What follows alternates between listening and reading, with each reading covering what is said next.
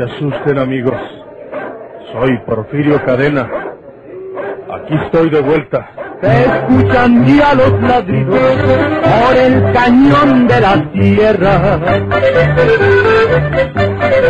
Ya comenzaron los tiros, vuelve Porfirio Cadena.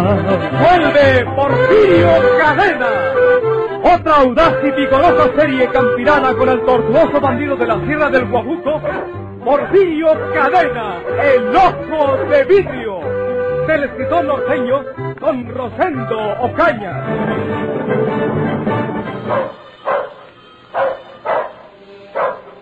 ¿Qué quiere usted? ¿Qué busca usted aquí? Váyase antes que lo destroce el perro. Eh, señorita, tengo interés en esta hacienda.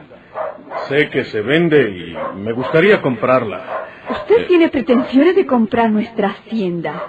No lo vuelva a decir, por favor. Y tenga la bondad de marcharse. Espera, Leticia. Ese vagabundo dice que quiere comprar nuestra hacienda. Tengo dinero para pagarla, señorita. ¿Quién es usted, amigo? Soy Porfirio Cadena. Ya me han dicho lo que piden ustedes por esta hacienda de Santa Isabel, señores Valverde, y tengo el dinero suficiente en efectivo para comprarla. Nos complace mucho que así sea, señor Cadena. Mi hermana, pues, eh, lo ha recibido con alguna reticencia, porque han venido algunos compradores apócrifos eh, y nos han fastidiado. Nosotros podemos venderle nuestra hacienda a la hora que guste. Máxime si ya conoce usted lo que pedimos por ella y está de acuerdo. Eh, no más que antes de comprarla, pues quiero conocerla. ¿En qué sentido quiere conocerla? Pues eh, en su producción, en sus tierras, en sus animales de agostadero y en todo eso. Entonces, eh, ¿no hará el trato desde luego? No, señorita. Antes quiero unos días para conocer bien la propiedad. ¿Es usted extranjero? Soy mexicano. ¿La señora es su esposa? Pu- pues sí, sí, eh, es, es mi segunda esposa. El muchacho es hijo de mi primera esposa. Eh, todos somos mexicanos y acabamos de llegar de por allá. No nos trae otro motivo que comprar una propiedad y ponernos a trabajar aquí. En México no hay esta clase de propiedades. Pues eh, puede que sí, señorita, pero eh, a veces le gusta a uno la aventura. Y el sueño de nosotros ha sido viajar, conocer mundo y ansina. Porfirio Cadena, el ojo de vidrio.com. Después de algunos años, si Dios quiere, pues podemos vender también la hacienda y irnos para otro país donde eh, pues tenemos otra temporada, ¿verdad? Serán ustedes millonarios. Pues hay centavos, señorita. Es todo lo que puedo decirle. Entonces, señor Cadena, ¿está usted de acuerdo en que le preparemos habitaciones para usted y su familia y que vivan algunos días mientras conocen bien la hacienda? Es todo lo que quiero, señor Valverde. La casa de huéspedes puede ser arreglada en unas horas. Mientras tanto, pueden descansar en el cobertizo, Leonel. En eso estaba pensando. Eh, mire, señor Cadena, tenemos una casa casi tan amplia como esta que llamamos casa de huéspedes, porque está dedicada a nuestros parientes, eh, amigos y visitantes. Esa casa estará arreglada en unas horas. Pero mientras tanto, ustedes que vienen cansados de su viaje, eh, seguramente eh, podrán descansar en el cobertizo. Eh, De acuerdo, señor Valverde. Esperaremos en el cobertizo hasta que nos avisen que la casa está lista. Voy a ver a mi familia. Sí, señor. Les voy a llevar la buena novedad que parece que nos vamos entendiendo. Porque si la hacienda es buena como dicen y no hay ningún inconveniente, pues seguro que, que la vamos a comprar. Eh, ¿Ustedes eh, eh, por qué la venden? Eh, pues... Yo se lo voy a explicar, señor Cadena.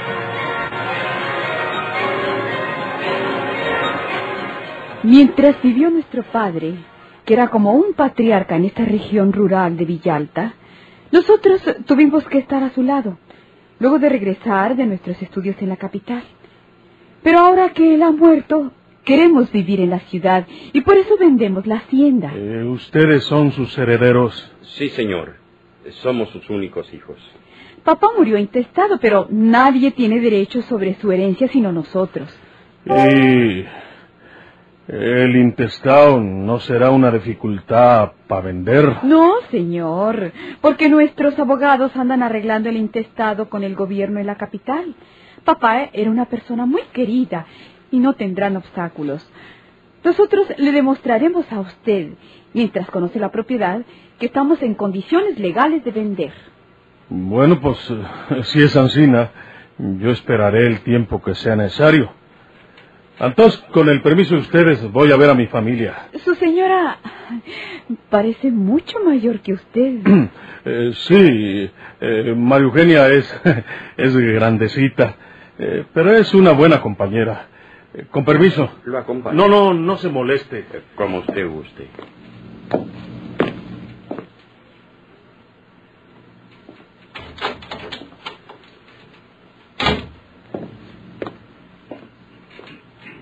No está bien esto, Leticia. Debemos decirle la verdad. ¿Y crees que nos va a comprar si sabe la verdad? ¿Qué le vamos a decir? Que papá sí hizo testamento, pero que nosotros lo tenemos oculto porque también señala a otros herederos. No digo tanto, pero convendría decirles que hay esas personas que se creen con derechos aparte de la herencia y, y que pretenden hacer reclamaciones. No les diremos una palabra de eso. Hablaremos con el licenciado para que él les demuestre que estamos en condiciones legales de vender. Y en lo que respecta a Amalia y Alfonso, al recibir nosotros el dinero, les daremos una cantidad para que se vayan. ¿Y si no aceptan? Tienen que aceptar. Eso o nada. Si nosotros nos mostramos generosos, son capaces de pedirnos la mitad de la hacienda. Y no tienen derecho a tanto nada más porque el bondadoso de nuestro padre se le ocurrió incluirlos en su testamento. ¿Y si saben que hay testamento? No lo pueden saber. ¿Quién se los va a decir? Hay rumores. Los rumores no pasan de mentiras. Nosotros tenemos que sostener que no hizo testamento papá. Al cabo el licenciado está con nosotros y él sabe cómo controlar al notario. Ojalá y no salgan las cosas mal. Tienen que salir bien. Pero ¿qué te parece nuestro presunto comprador? Está bien. Es un hombre de campo. Me parece de esas personas que, según lo que hemos leído, habitan el norte de México. Francas, campechanas. Y es mejor que no sea un hombre muy listo, porque puede pasar por alto ciertos escrúpulos. A mí me parece una buena persona. A mí no. ¿Qué dices? ¿Por qué se vienen de México? ¿Por qué no compraron una propiedad allá en su patria? ¿Te fijaste que dijo, tengo suficiente dinero en efectivo? ¿Qué quiere decir que traiga tanto dinero en efectivo? ¿Qué, ¿Crees que... Que ese dinero puede ser el producto de un robo o de una serie de robos sencillamente, un dinero mal habido. Eh, Entonces no debemos tratar con él. Al contrario, hermano mío, es la mejor persona que necesitamos para tratar. ¿Por qué? Supongamos que él llega a saber algo. Yo no creo que Amalia o Alfonso le diga nada, pero pueden llegar a saberlo por otros conductos, como las murmuraciones de que hablamos hace un momento. Bueno, si ese señor tiene algo de qué acusarnos en cualquier momento, nosotros también tenemos algo que censurarle. Y entonces, en igualdad de circunstancias, el trato se hará aunque tenga que ser al margen de la ley. No me agrada ese terreno para tratar. No tenemos otro por ahora. Y te advierto que no vayas a comenzar con tus temores y tus titubeos. La hacienda es nuestra. Si papá dictó en su testamento algo para Amalia y su hijo, fue porque ella estuvo siempre junto a su cabecera, sobre todo durante la crisis de su enfermedad, y debe haberle sacado ese privilegio que no merecen ellos, porque Amalia no ha sido más que una sirvienta, cuando mucho se le podría llamar una ama de llaves, pero nada más. Tenemos que hablar largamente con el abogado. Pero siempre sosteniendo nuestros puntos de vista, Leonel. Si el licenciado tiene miedo, nosotros debemos animarlo para que nos ayude. Si es necesario pagarle más, le pagaremos lo que cobre. La oportunidad de este comprador no debemos desperdiciarla. El señor Cadena es nuestro comprador ideal. ¿Cuál es el nombre completo que nos dio? Porfirio Cadena. Tengo idea de haber oído ese nombre o haberlo leído quizá en las noticias que vienen de México. Porfirio Cadena. No puedo acordarme, pero estoy casi seguro de haber leído algo acerca de la persona de este nombre. No me extraña. Si tiene tanto dinero, debe ser una persona famosa. Y a nosotros no nos importa si es bueno o malo ese señor Porfirio Cadena. Y mientras Porfirio había estado hablando con los propietarios de la gran hacienda de Santa Isabel, María Eugenia y Alejandro esperaban debajo de los árboles, fatigados después de un largo viaje y una mala noche. El joven Alejandro procuraba evitar la conversación con aquella mujer que consideraba asesina de Gumaro Ruiz, su padre adoptivo. Oye, muchacho, ¿ves cómo los pajarillos revolotean entre los árboles? No se dice árboles. Todo mundo sabe que son árboles. Solamente usted tiene tantas deficiencias en sus lenguajes. Ah, tú me notas todas mis deficiencias, muchacho, porque no me quieres. Está usted en lo cierto. No la quiero. No puedo quererla. ¿Por qué? Porque sería profanar la memoria del hombre que fue como un verdadero padre para mí. Gumaro. Sí, señora. Me acuerdo de aquel dicho que dice. Y por esa mula lloras. Ni yo que perdí el atajo. No se vuelva usted a expresar en esa forma, señora García. Porque no respondo de mí. Usted no tiene derecho a mancillar la memoria de mi padre. Ya sabes que tu padre es Porfirio. Y usted sabe quién fue papá Gumaro para mí. Y si no respetó su vida, yo tampoco puedo tener ninguna atención para con usted. Oye, muchacho, no te pongas enseña. No me agarres tanta reconcomia. Si acaso yo metí la pata al pelear con Gumaro, aunque él fue el que me atacó. ¡Mentira! Déjame acabar. Si acaso yo tuve la culpa, posa, me arrepiento de lo que hice. ¿A poco me vas a negar el perdón si te suplico que me perdones, muchacho? Nunca le perdonaré haberle quitado la vida a papá Gumaro. Y no crea que hablé al viento cuando le dije a Porfirio que no viviré con él si usted sigue aquí, porque así será. Ustedes se quedarán en este lugar si él compra la hacienda, pero yo me marcharé enseguida. No te pongas roñoso. Es más fácil que se le pegue a usted la roña que a mí. Y allá viene ya Porfirio. Yo voy a dar una vuelta para que hablen las olas, porque entre más lejos esté de usted me sentiré mejor. Muchacho sonso, si sigue Antina, va a ser un estorbo para mí, porque su odio puede contagiar a Porfirio. Ah, y a mí me importa poco que me odie este mocoso, pero sí me importa que me odie Porfirio. Lástima que no pueda mandar al infierno a este mundo, porque Porfirio es capaz de hacerme picadillo. Y aquí viene ya el condenado. ¿A dónde va Alejandro? Allá va. Eh, dijo que iba a dar una vuelta. Con seguridad, que si te mira se devuelve. Yo voy con el trato. ¿O estamos poniéndonos de acuerdo? Eh, siéntate aquí conmigo. Aquí debajo de los árboles está muy fresco. Se me afigura que esta es una gran hacienda, pero también se me hace que no tenemos tanto dinero para mercarla. Dicen que dos millones, Porfirio. Mm. No acaban los dos millones de pesos. ¿eh? Claro que no tenemos tanto dinero, porque se ha gastado mucho en esto y lo otro. Pero creo que podemos comprar esta propiedad. No andan muy bien ellos. Eh, ¿Supites algo? Sospecho algo. Eh, todavía no sé nada. Se me afigura que los hermanos herederos están escondiendo algo que los obliga a vender la hacienda. Fíjate, dicen que el papá murió intestado. ¿Y eso qué? Pues, ¿dónde has visto que un viejo hacendado riquísimo y con dos hijos de herederos no haga testamento? Esos viejos, en lo primero que piensan es en testar. Pero ahí en la tierra de nosotros. ¿Dónde que era? ¿Dónde que era María Eugenia? Y por lo tanto se me figura que debe haber otros herederos y que los hermanos Valverde quieren quedarse con todo. Eh, eh, ¿Y si la venta es chueca? No, para nosotros no será chueca, será correuta. Pero nos dará la oportunidad de poder completar para pagarles los dos millones. ¿Cómo? Si os andan mal, como lo columbro, no tendrán otro comprador que no sea yo, porque los de aquí tienen que saber que no andan bien las cosas. Entonces tienen que vendernos a nosotros y podemos conseguir darles una parte del dinero y decirles que el resto lo vamos a recibir de México. Y una vez que hayan agarrado el enganche, como decimos por allá, se esperan hasta que puedanos pagar el resto.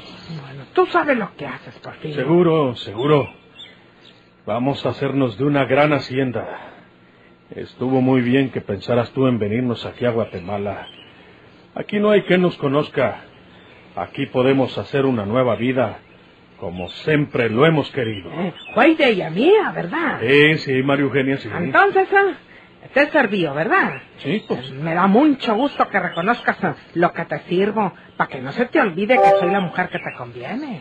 Eh, ya se te olvidó que aquí en Guatemala nos vamos a casar. No se me ha olvidado, pero lo dejamos para más despacito.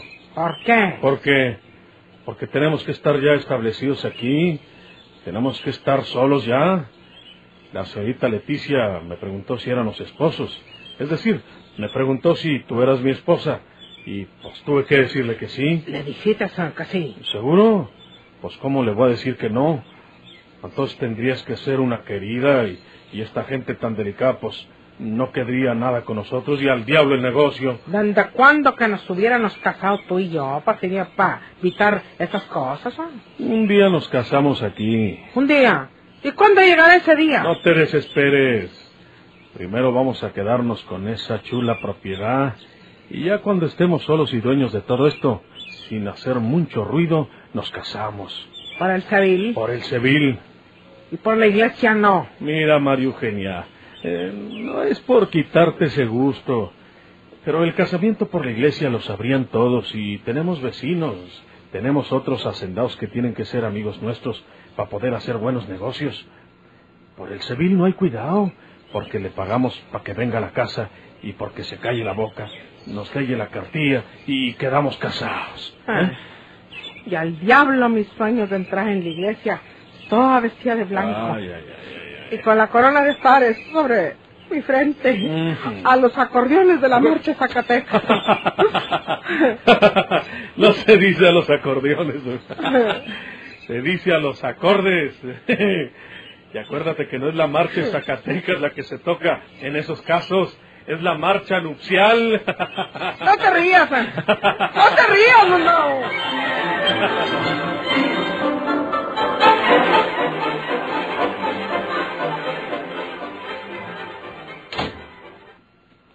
¿Qué tal, Riverol?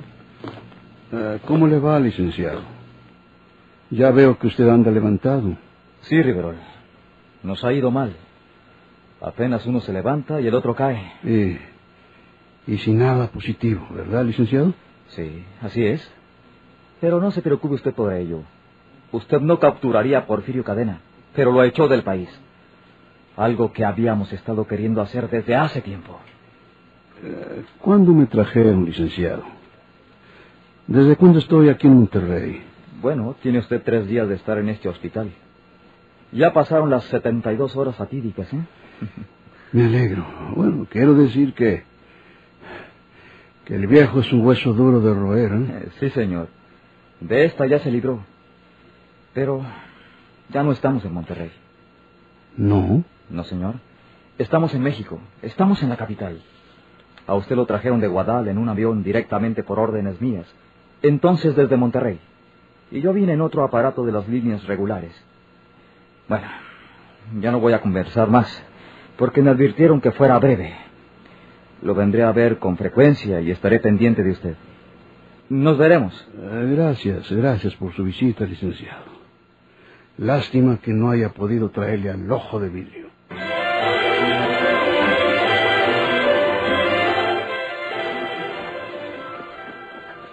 Ah, parecía que nunca íbamos a pasar por todas las tierras de sembradío. Y mira ahora estos agostaderos. Mira la clase de ganado que tienen, ¿eh? Muy chulos animales. Ojalá y se haga el trato, Porfirio, para quedarnos con esta maravilla.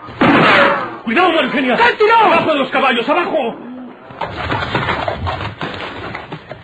No te digo, María Eugenia. Aquí en esta hacienda hay gato encerrado.